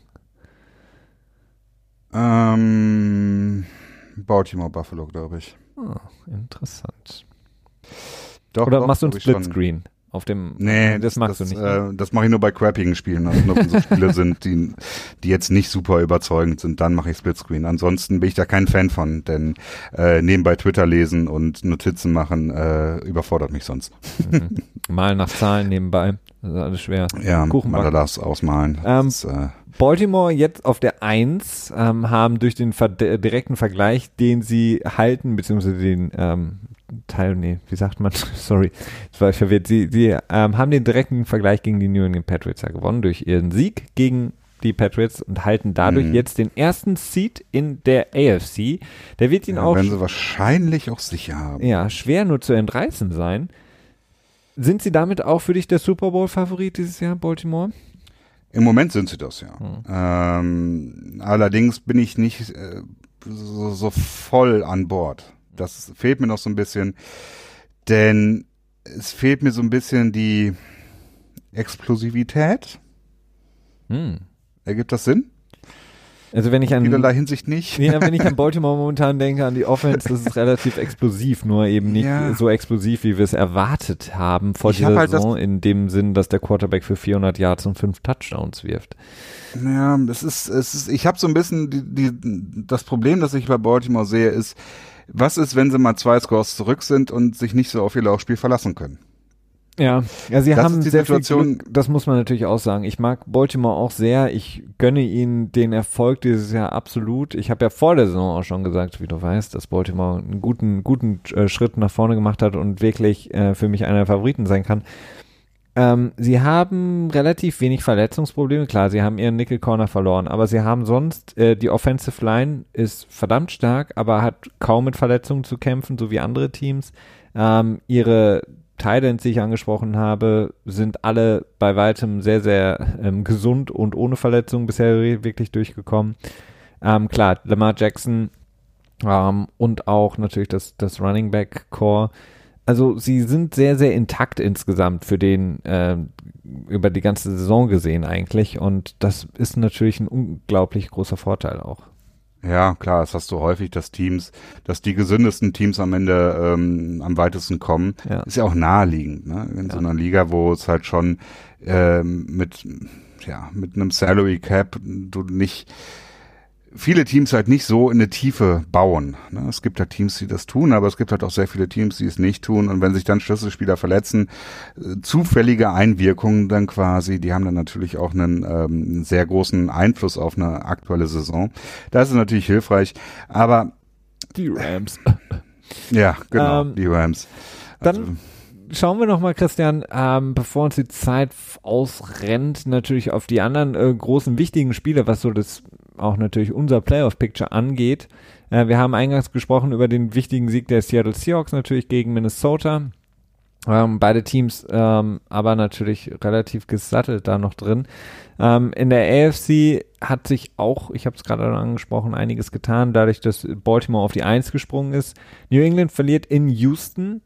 Buffalo gewinnt an Thanksgiving Donnerstag gegen Dallas. Ähm, interessante Situation in der AFC East, Christian. Die Patriots 10 zu 2, Buffalo 9 zu 3. Könnte es, könnte es, denn beide spielen nochmal gegeneinander? Äh, also Beide ich- spielen nochmal gegeneinander. Könnte es wirklich Nein. sein, dass sie äh, die ähm, Division gewinnen? Nee, das glaube ich nicht. Also, Das, das, das erste Spiel schon, war sehr knapp, also tja, ja, möglich. okay, gerade. aber trotzdem. Okay, Also, lass uns es nicht ist, äh, ja, natürlich kann es passieren, klar. Das ist, äh, aber dann ist, ähm, Dann ist, nicht, dann ist vorbei, ne? also ich, Ähm, das ist, ähm, nee, das, das wäre schon, ja, natürlich ist es noch möglich, ne? aber nee.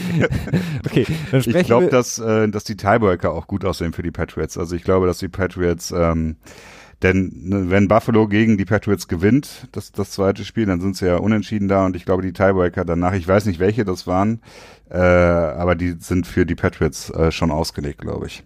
Common Games sind die, glaube ich, besser oder so. Ich weiß es nicht genau. Die Texans, ähm, Billy O'Brien schafft es endlich, ich glaube, im, weiß ich nicht, achten Anlauf gegen die Patriots und seinen ehemaligen Head Coach Bill O'Brien, ach, Bill O'Brien sage ich schon, ähm, Bill Belichick zu gewinnen. Die Fehde, die so ein bisschen seit ja geraumer Zeit zwischen den Texans und den Patriots Jack herrscht. Easterby bringt Jack die Easterby, Wende. genau. Mr. X, ähm, der ehemalige Feelgood-Manager bei den Patriots, den die Texans abgeworben haben, in der Hoffnung, äh, Spiritueller Anführer. genau, spiritueller Leid, ähm, Wolf, whatever, welche anderen äh, dämlichen Aussagen man da noch treffen kann. Auf jeden Fall Jack ECB, der vielleicht hofft, mal irgendwann GM zu werden, dann bei den Texans, die ja keinen haben. Ich will GM werden anstelle des GMs so ungefähr. Ähm, auf jeden Fall gewinnen sie jetzt gegen die Patriots. Die Patriots überraschenderweise in einem Spiel lassen sie 28 Punkte zu.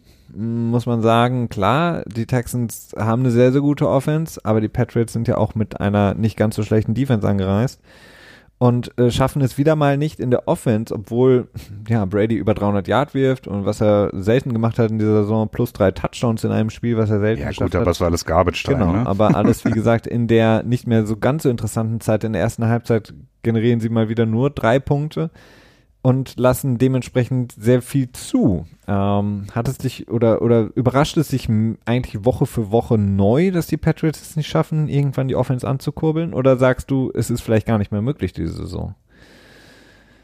Äh, ich muss immer unterscheiden zwischen dem Fanboy in mir und dem, ähm, dem rational denkenden äh, Zuschauer, Mhm. ne, Beurteiler, Einstufer. Äh, denn es gibt halt schon immer Erklärungsansätze, die du bringen kannst und sagen kannst, warum es jetzt so gelaufen ist, wie es gelaufen ist. Denn Bringt äh, das der Fanboy oder der, der das ist rationale? der Fanboy. Okay. Das ist, äh, beziehungsweise das war lange Zeit der kritisch draufschauende. Ja. Denn, aber ab einem gewissen Punkt musste der kritisch da rausschauende dann auch mal sagen, ja gut, okay, wenn du jede Woche eine andere äh, Erklärung für, für schlechtes Spiel findest oder für problematisches Spiel, schlechtes Spiel ist vielleicht, wenn man mit 10 zu 2 da steht, auch nicht ganz angebracht. Ja. Äh, aber wenn du das Woche für Woche irgendwie andere Sachen erklärst, dann komm, dann ist wahrscheinlich die Erklärung nicht akkurat. Ne? Äh, dementsprechend, aber gut, ne, das Team war ziemlich krank die Woche davor, ähnlich wie Seattle, die haben aber gewonnen. ja, zum Beispiel. Äh, interessanterweise hat Seattle gesagt, dass es sie sehr beeinflusst hat und die Patriots haben gesagt, das hat sie nicht beeinflusst. Also Ja, weil Ah, Bill ja. Belichick gesagt hat, wehe, irgendjemand sagt, ihr, es hat euch beeinflusst. Wir haben extra zwei Genau. Flugzeuge geschartert, damit ihr da getrennt das- die hinfliegen gehören, dem, die gehören dem Team, die Flugzeuge Felix. Stimmt, mit dem einen fliegt Robert Ja. Kraft sonst nur immer nach Florida, Entschuldigung. Das ist die, die Patriots One und die Patriots Two. Ähm, Geflogen von Harrison Ford. oh Gott, oh Gott. Ja, okay, Ähm, so viel dazu. ja, aber ähm, die Patriots, also ich meine, du hast den Vergleich aufgemacht, ich finde den sehr gut. Seattle, weil das passt für mich sehr, sehr gut. Seattle auch mit sehr, sehr viel sozusagen Unwissenheit. Was kann die Offense bringen? Was bringt die Offensive Line? Was ist mit den Receivern? Doug Baldwin ist weg. Wir haben Rookie Receiver. Die Patriots in einer ähnlichen Situation. Ähm, keine Titans mehr auf beiden Seiten so wirklich vorhanden. äh, Matt Lacoste. ja, aber die, die Patriots schaffen es Ja. einfach gar nicht und Seattle schafft es sehr, sehr gut. Klar hat Metcalf im Gegensatz zu Nikhil Harry ähm, gespielt, aber beide sind quasi gleich lang im Team, müssten die Offense gleichermaßen verstehen. Die Patriots, bei ich, ich verstehe es nicht. Die Patriots brauchen einfach für deutlich länger. Ähm, ich weiß nicht, ob es an Russell Wilson liegt, an seinen Möglichkeiten, die er hat als Das Quarterback. Laufspiel funktioniert nicht. Ich glaube, das ist das größte Problem. Das ist Laufspiel. Sony Michel ist noch schlechter als letztes Jahr. Ähm, das ist, macht, glaube ich, eine verdammt große Menge aus. Die Offensive Line ist äh, nicht zu vergleichen mit dem, was sie im, letzte, im letzten Jahr leisten konnte. Natürlich, Isaiah Wynn ist lange Zeit verletzt gewesen. Äh, dann der Center David Andrews, der mit auf IA gelandet ist. Also ich glaube, dadurch, dass das Laufspiel wegfällt, hm. ähm, darunter leidet die ganze Offense, denn auch wenn Gronk in der, ja, und, ja klar, Gronk ist auch weg, ne? Aber der war jetzt in der Regular Season letztes Jahr jetzt auch nicht so überzeugend und überragend. Aber er war äh, halt da. Also Gronk ist ja. halt, Gronk ist halt einfach, man merkt es, es ist halt meine Erklärung, weil ähm, ich meine, bei Seattle taucht halt auf einmal Hollister auf, den die Patriots sozusagen rübergedammt ja, aber haben. Aber der hat im Prinzip, kriegt er immer nur Bälle durch irgendwelche Scramble-Aktionen von Ja, aber deswegen, das meine ich halt, ist es vielleicht einfach ja. die Fähigkeit von Russell Wilson, der sagt, auf ja, okay, Fall, du ja. brauchst jetzt das Play, weil bei Tom Brady ist es halt auch manchmal, ich weiß es nicht, ob ich es arrogant nennen soll oder vielleicht einfach auch ähm, fehlende Live to fight another day. Ja, fehlende, fehlende Anpassungsmöglichkeiten, weil du siehst es jedes Mal, das ist jedes Mal das gleiche bei Tom Brady. Neuer Receiver kommt ins Team. Okay, erstmal braucht er sowieso gefühlt zehn Wochen, bis er das Playbook verstanden hat. Dann kommt er aufs Feld. Dann läuft er jedes Mal die Slant Route. Das ist bei Josh Gordon so gewesen, Nikhil Harry, bei allen, Michael Floyd, alle, die sie irgendwann mal schnell reingebracht haben. Die äh, läuft die Slant, läuft die Slant nicht richtig, Tip Ball, Interception. Tom Brady sagt, ich guck dich nicht mehr an, geh mir aus den Augen und du kriegst ja. auch nie mehr den Ball. Das ist halt ja. so, da weiß ich halt nicht. Da, da fehlt ja. mir halt auch, entweder es ist Coaching Josh McDaniels, der es nicht hinbekommt in den Wochen, oder Brady so muss halt einfach auch mal aufhören und sagen, ich kann nur mit Julian Edelman und Gronk spielen. Weil klar war Gronk unglaublich wichtig. Er hat die Mitte des Feldes komplett übernommen, wenn er da war. Er hat im Laufspiel unglaublich viel getan, weil er im Grunde genommen ja, vor allem hat er zwei, zwei Verteidiger aus sich gezogen. Ne? Genau und halt, hat ja. Extremes geleistet. Also ich glaube, man merkt es oder die Patriot Saints wollen es wahrscheinlich nicht merken, wie sehr einfach Gronk fehlt in dieser Offense. Denn man muss ja wirklich sagen, seit 2010 ist er einfach so dominant in dieser Offense mhm. und jetzt ist er weg. Und die Patriots haben es halt nicht geschafft, ihn zu ersetzen. Und ich glaube nicht, dass sie nochmal annähernd an ähm, wirklich eine gute wir aus den letzten Jahren gewohnt waren, anknüpfen können in dieser Saison. Ich weiß nicht, wo ja, sie herkommen soll. Ich glaube es auch nicht, ähm, aber ich habe so einen Funken Resthoffnung, habe ich schon. Denn ähm, Sanu, gut, ist jetzt schon länger beim Team dabei, aber war jetzt in diesem Spiel verletzt. Kiel Harry hat auch die Möglichkeit, das Playbook noch besser zu verstehen. Sanu hat doch gespielt gegen Texans, jetzt nicht viel. Ja, aber ich glaube schon, dass er noch angeschlagen war. Ja. Ne? Also High Ankle Sprain, äh, gerade mal zwei Wochen davon weg, weiß ich nicht. Ähm, gut, das hat natürlich nichts mit seinen Händen zu tun und warum er Bälle droppt, ne? Aber ähm, also es ist schon noch Möglichkeit da, besser zu werden für die Offense. Ist natürlich jetzt auch nicht schwer, so schlecht wie sie ist, noch besser zu werden. Ne? Ähm, aber ich glaube nicht, dass, dass die Patriots ähm, ja, guck dir, äh, ich meine, guck dir letztes Jahr an. Was war denn nach Pittsburgh und Miami am Ende des Jahres bei den Patriots im letzten Jahr? Und dann sind sie in den ja. Playoffs und haben, keine Ahnung, 500 Punkte gegen die Chargers und Kansas City erspielt, ne? Ja, aber die, die hatten halt auch dazwischen manchmal Spiele, in denen sie halt in der, die Offense halt wirklich einfach sehr, sehr stark war und sie sehr, sehr viele Punkte ausgebracht äh, haben. Und da konnte man halt sagen, okay, wenn sie so spielen wie in Woche 12 gegen so und so oder wenn sie so spielen wie in Woche 14 so mittlerweile hast du es ja so, okay, sie hatten jetzt im Grunde um ein Spiel, in dem Tom Brady nicht total pisst war und das war das erste Spiel gegen Pittsburgh. Da wusste er aber auch noch nicht so wirklich, was aber anscheinend auf ihn zukommt. Mittlerweile hast du ja seit dann, zwölf Spiele später, äh, hast du im Grunde genommen das Gefühl, dass er ähm, gar keinen Bock mehr hat. Und ich weiß es nicht. Also die, klar, da wird natürlich das immer schön aufbewertet hier von irgendwie äh, den, den Medien, äh, Tom Brady gibt irgendwie Signale an seine Receiver und die verstehen es nicht und dann ist er pisst und ja gut, das so, stimmt ja aber auch. Josh McDaniels, ich habe keinen Bock mehr. Ja, aber da muss ich mich, frage ich mich halt auch, ich, ich kann mir nicht vorstellen, dass Philipp Dorset, der jetzt auch in seinem wievielten Jahr da ist, im vierten, dritten, vierten, Ach so, äh, dass der das, oder? dass der dieses eindeutige Handsignal völlig falsch interpretiert. Ich weiß es nicht. Also da gibt es, glaube ich. Ja, doch, im Zweifel, im Zweifel äh, hat der Receiver den Fehler gemacht. Also da musst du, glaube ich, schon von ausgehen. Ähm, aber ich glaube, Philipp Dossett, das ist ja auch sehr, eher weniger das Problem, das ist eher das Problem mit, mit Harry und mit ähm, Sanu. Äh, nee, nicht mit Sanu, sondern mit äh, Myers der ja auch durchaus mal eine falsche Route läuft. Aber der auf jeden ja. Fall momentan der zweitbeste Receiver ist. Ja, klar. Äh, Natürlich. Die, also Myers macht einen super Job, aber gut, jetzt gehen wir, glaube ich, zu sehr im Petspot. Jetzt äh, gehen wir zu sehr im Petspot. Wir können vielleicht noch sagen, dass der Center auch noch rausgeflogen ist, der Ersatzcenter Ted Karras, der wahrscheinlich ähm, mit einem Sprained MCL ähm, ein bis zwei Spiele ausfallen also wird. Playoffs. Wieder könnte, wird er da sein, genau. Ähm, schauen wir auf den Gegner. Houston, du bist nicht der allergrößte Fan, weil äh, Billy O'Brien zu viele Fäden da in der Hand hat, oder? da. Und Jack Easterby. Jack Easterby scheint, scheint so gut zu sein, Christian, dass die Patriots immer noch böse sind. Und das, äh, Ja. wenn man den, den, den Berichten Glauben schenken darf, sie sich dieses Spiel angekreidet haben, schon vor der Saison, weil sie so sauer sind, dass die, ähm, Ja, die Houston Texans den Magician, ähm, äh, Wordcraft, was auch immer, ähm, Feelgood Manager Jack Easterby geklaut haben. Ja, ich glaube schon, dass Bel Belichick pisst war auf die ganze Situation, weil das halt so, ja, im Prinzip war es halt ähm, Tempering, ne? Das, die ganze Geschichte damals. Äh, ich glaube schon, dass er da noch so ein bisschen böse Gedanken im Hinterkopf hatte, aber ich glaube nicht, dass es im Team so kommuniziert wurde, irgendwie großartig. Ähm, ja, was die Texans angeht, Deshaun Watson macht, macht schon Spaß, ihm zuzugucken. Ähm, er hat im Prinzip das gemacht, was ähm, Patrick Mahomes ähm, speziell letztes Jahr in, ähm, im Championship Game nicht gemacht hat. Und zwar, wenn er gezero blitzt wurde, hat er den Ball tief angebracht. Ne? Äh, speziell Jonathan Jones hat er doch oft sehr schlecht aussehen lassen in diesem Spiel.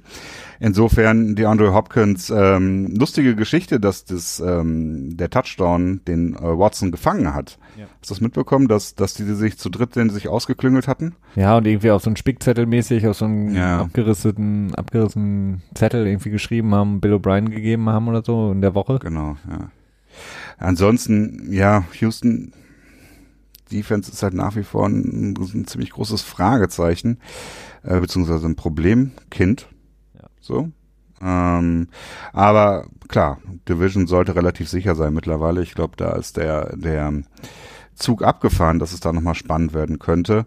Und insofern, ähm, ja, sind halt mit in der Top-Gruppe drin. So, ne? Ich weiß nicht, ob es da so viel Unterschied gibt, wenn du jetzt mal Baltimore rausnimmst. Ja.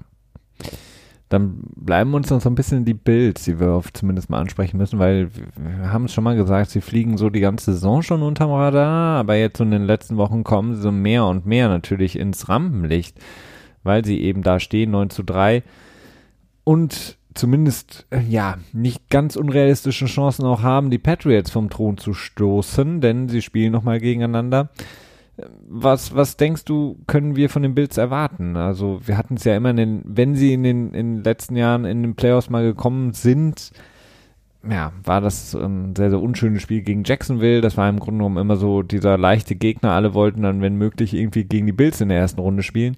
Das hat sich, glaube ich, jetzt geändert. Ähm, die Bills Defense gehört mit der Patriots Defense, mit der San Francisco 49ers Defense zu der besten in der Liga. Josh Allen hat Thanksgiving-mäßig da voll die, ähm, ja, so den, den Truthahn abgeschossen, so ein bisschen in Dallas. Sieht wirklich insgesamt sehr, sehr gut aus, das Team. Ja, ich weiß nicht, ich bin ein bisschen skeptischer. Ähm, zum einen, klar, Josh Allen ist besser geworden im Vergleich zum letzten Jahr. Ich weiß das allerdings auch nicht, ob das so schwer ist. Ich glaube, wie hat er letztes Jahr mit 52% Completion Percentage abgeschlossen? Ja, irgendwie sowas. sowas. Und jetzt ist er in den niedrigen 60er-Bereich reingekommen. Aber ähm, ja, ich bin da sehr, sehr skeptisch. Du darfst auch nicht vergessen, wenn du den Schedule von, von Buffalo anschaust, beziehungsweise dir anguckst, gegen wen sie bisher gespielt haben. Äh, grob drüber geschaut, weiß ich nicht, ob sie gegen ein Team gespielt haben, das einen Winning Record hatte, abgesehen von New England. Ähm, Ja, Tennessee, ich glaube, die haben Winning Record momentan, aber ich weiß nicht, ob Ja, die es damals hatten. ähm, ja, klar, natürlich ist es Ja, nicht, ist mm. einer der, der leichtesten äh, Schedules, äh, nichtsdestotrotz klar, sie haben alle Spiele gewonnen und sie können nur die Teams spielen, die sie spielen. Genau, und Aber- sie haben gegen ein Dallas-Team gespielt, äh, das jetzt zwar, ja, bei weitem nicht so gut ist, wie man vielleicht vorher gedacht hatte, aber ähm, jetzt mal der direkte Vergleich, den ich anbringen möchte. New England hat sich deutlich schwerer getan, zumindest in der Offense, gegen das gleiche Team und dann auch noch zu Hause, ähm, als es jetzt Buffalo getan hat an Thanksgiving. Ja gut, aber ich glaube, dass, dass Dallas auch einfach ein bisschen gebrochen war nach Okay. dem Patriots-Spiel. Also ähm, nicht, dass die Patriots so dominant waren, aber ich glaube, dass äh, äh, da ist, da hängt der Haussegen, weiß nicht, 360 Grad schief und dann nochmal 30 Grad. Also der hängt so schief, dass er sich schon einmal komplett gedreht hat. Ähm, das äh, so zum, zum Playoff-Picture, Christian. Wir müssen natürlich dann auch noch mal kurz den Ausblick wagen, was da ansteht. Wir hatten Baltimore angesprochen. Äh, die spielen jetzt gegen Buffalo. Das heißt, ein sehr, sehr interessantes Inner, -Con also Inner Conference Game in, im Playoff-Bereich. Die Kansas City Chiefs spielen gegen die New England Patriots in Foxborough. Auch ein extrem interessantes Spiel. Das Rematch des letzteren AFC Championship Games. Wer glaubst du hat in den Spielen ne, die, die, die Nase vorn? Ähm, ich glaube, das ist die letzte Chance für die Patriots, Mojo zu sammeln. Ja. Momentum ähm, heißt es, Christian, im Englischen. Momentum. Football. Ja. Mojo, Mojo gibt's aber auch, aber ist nicht so ein offizieller Ausdruck, das, obwohl Momentum offiziell. Naja. Ähm, Doch, es ist lizenziert von der Liga. Müssen jetzt es ist natürlich, Euro Ja? es ist natürlich schon, wenn ich jetzt als Patriots-Fan auf das Spiel gucke, denke ich, okay, äh, schwache One-Defense von Kansas City kannst du ausnutzen. Die Stärke. Äh, Die jetzt gar nicht so schlecht gespielt hat in den letzten Spielen. Okay, es war ein Gimme insgesamt gegen Oakland.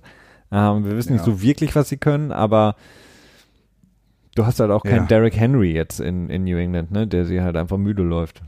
Ja, ja, das ist, äh, ja, ja, aber grundsätzlich habe ich gerade ein relativ schlechtes Gefühl, was die, was die Patriots angeht. Ähm, ich glaube, dass die Regular Season mich nicht mehr zufriedenstellen wird, aber ich für die Playoffs äh, mir alle Optionen offen halte. So, das ist so mal das Gefühl, das ich im Moment habe. Mhm. Ähm, dementsprechend, das Spiel ist zu Hause. Ah, Nee, ich wette nicht gegen die Patriots. Das ist, äh, das ist nicht klug, denn meistens liegst du richtig, wenn du mit den Patriots hältst. ähm, deswegen würde ich sagen, okay, New England gewinnt das Spiel. Und äh, ich denke auch, dass, dass äh, Baltimore ähm, in Buffalo gewinnen wird, auch wenn da steht, ich finde, da besteht eine Möglichkeit. Ja. Ich, ähm, die die Run-Defense von Baltimore, ich glaube, Baltimore ist in der Lage, ähm, die die mhm. Defense zu stoppen, äh, die Offense zu stoppen von Baltimore. Sie haben eine insgesamt sehr, sehr gute Secondary. Sie können die, die Titans, die ich vorhin ansprach, also das ist für mich immer der X-Faktor bei, bei Baltimore, diese Titans. Wie verteidigst du sie? Verteidigst du sie als Run-Blocker? Verteidigst du sie als Passempfänger? Weil du musst jedes Mal im Grunde genommen abwägen. Nehme ich die Chance oder, oder nehme ich das Risiko? Take a chance, äh, keine Ahnung, wie man sagt, so was die Teams sonst nur mit Running Backs machen, okay, decke ich ihn oder nicht. Ähm, da ist halt die Frage, was machst du mit den Titans? Und Balti ach, ähm, Buffalo hat halt sehr, sehr gute Safeties, hat sehr gute Corner, haben vor allen Dingen auch gute Coverage Linebacker, also äh, Linebacker, die wirklich auch gut in der Pass Coverage sind. Die haben wirklich eine Möglichkeit, Baltimore wirklich zu ärgern und zu stoppen. Und zu Hause, keine Ahnung, wie das Wetter wird. Vielleicht wird es wieder ein Spiel, in dem Turnover generiert werden, einfach durch das Wetter, vielleicht Schnee. Das könnte wirklich sehr interessant werden. Ja, ähm, das denke ich auch. Also es ist auf jeden Fall ein guter One-Two-Punch für das, äh, für die Frühabend- und ähm, später Abendspiele. Ja. Na, eigentlich ist es schon Nacht offiziell, ne? Ich glaube, ab 8 Uhr ist offiziell Nacht. Äh, bei uns oder? oder in Amerika? Nee, bei uns. Ach so, nee, es sind beides frühe Spiele, ja. Also fangen um 7 Uhr an. Bei unserer Zeit. Was? Nee, New England Kansas City ist. ist Achso, das äh, ist ein Nachtspiel. Sorry. Ja. ja. ich meinte jetzt die beiden äh, frühen Spiele San Francisco gegen New Orleans und ähm, so. Buffalo, Baltimore. Das sind frühe Spiele. Kansas City, New England ist dann sozusagen das Highlight-Spiel im zweiten Slot um 20 nach 10. Und ähm, ich weiß gar nicht, wer im Monday Night Game spielt, das kann ich euch sagen. Das sind die Billy Giants. Seattle gegen Rams. Seattle gegen die LA Rams und das Monday Night so. Game ist dann ja, ja. New York ja. Giants gegen Philadelphia. Wir haben jetzt gerade, äh, ich glaube, zwei Minuten lang ziemlich viel aneinander vorbeigeredet. Ja, dann äh, lass mich noch eine Sache, die äh, ich ähm, gelesen habe, die mich sehr erschrocken hat, äh, noch zumindest ähm, kurz anbringen und zwar ähm, für alle die, die ähm, sich denken, so ja, dieses ganze Knien und Nationalhymne ist ja alles auch irgendwie alles mehr so Show und doof und was nicht, brauchen wir nicht und wieso machen die das überhaupt und so weiter und so fort. Das Ganze ähm, hat, nimmt wirklich schlimme Ausmaße an, beziehungsweise ähm, im falschen Sinne. Ähm, die in einem Highschool-Footballspiel in Detroit wurde ein Team von der Detroit Danby High School ähm, die Spieler, die ähm, haben bei der Nationalhymne, warum auch die bei einem Highschool-Spiel gespielt wird, keine Ahnung, haben sich hingekniet im stillen Protest ähm, und wurden daraufhin von dem gegnerischen Fangemeinde, die in diesem relativ kleinen Stadion direkt hinter den Spielern in den äh, auf der Tribüne standen, ähm, beleidigt rassistisch mit Müll und ähm, allem, was sie so hatten, äh, beworfen. Einer der Highschool-Spieler wurde sogar so getroffen, dass er im Krankenhaus behandelt werden musste. Und die Fans, die natürlich alle, das muss man nicht wirklich erwähnen, weiß waren, haben die schwarzen Jugendlichen ähm, so beschimpft und haben gesagt, warum kniet ihr euch hin, ihr wisst doch gar nicht wofür und ihr braucht es doch nicht und was soll der Scheiß. Und das Ganze ist so ausgeartet, dass, wie gesagt, einer der Highschool-Spieler verletzt worden ist. Eine unglaublich ähm, schreckliche Aktion, die, ähm, ja, dass das quasi so diese Kreise zieht und ähm, immer noch nicht verstanden wird, warum Leute das machen, diesen Protest und warum sie sich dafür einsetzen. Und diese Highschool-Jugendlichen zu bewerfen, rassistisch zu beleidigen, mit Müll und Dreck zu bewerfen, den die Fans da in den Händen hielten, wie irgendwelche Dosen oder leere Essensverpackungen, ist einfach nur deprimierend und traurig. Rassismus in den USA, allgegenwärtig, offen ausgelebt, sozial hm, oft nicht sanktioniert. Ein Grund mehr, ähm, da immer wieder auch kritisch hinzuschauen, was in der NFL passiert, denn das ist natürlich einfach so der Gradmesser für solche, ähm, für solche ja, Situationen. Ähm, dass die NFL das Ganze so abklatscht, gibt natürlich diesen Fans, die ähm, diese Rassismen bedienen, einfach auch die Freiheit, das zu tun, weil sie eben wissen, okay, wir können das machen. In der NFL macht es ja auch kein Spieler mehr, so nach dem Motto. Ähm, traurige Sache auf jeden Fall, die mich sehr bestürzt hat in dem Moment, als ich es gelesen habe. Ja, überraschend tut's mich nicht. Ähm, das ist, ähm, ja, wenn man sieht, wie viele Menschen Donald Trump gewählt haben, dann äh, wundert es mich nicht, dass äh, so viele Menschen so rassistisch sind. Hast du noch ein äh, Gimmick, Christian, was du uns mitgeben möchtest? Äh, Man kann also auf einer, auf einer High Note enden. Auf einer High Note enden. Ähm, hm, Cincinnati könnte vielleicht noch ein paar mehr Spiele gewinnen. Was hältst du davon? Und dann haben die Giants den First Overall Pick. Ich dachte, du kommst jetzt, du, ich dachte jetzt eigentlich, du kommst mit Baby Yoda. Ach, ja, nee, ich gucke, also Star Wars ist, ähm, seitdem ich, oh, jetzt darf ich, muss ich vorsichtig sein, damit ich eu, unsere Star Wars äh, Fans, ZuhörerInnen äh, nicht hier ansiege. Äh, Star Wars ist nicht so meins mehr. Oh, ui, ui, Es ist mir ein bisschen zu flach geworden und sich immer wieder um dieselben Themen drehend. Mit diesen Worten müsst ihr jetzt einfach eine weitere Woche überleben und zurechtkommen. Äh, denn wir werden nicht auflösen, warum Christian so über Star Wars denkt. Äh, vielleicht werden wir es irgendwann, aber das können wir noch nicht versprechen. Ich danke dir, Christian, für diese ähm, Dank dir auch. Folge heute. Ähm, wir wünschen euch eine wunderschöne restliche Woche. Viel Spaß bei den kommenden Spielen am Sonntag und Montag. Und dann hören wir uns wie gewohnt am kommenden Dienstag wieder zum NFL Tuesday. Macht's gut. Bis dann. Ciao, ciao.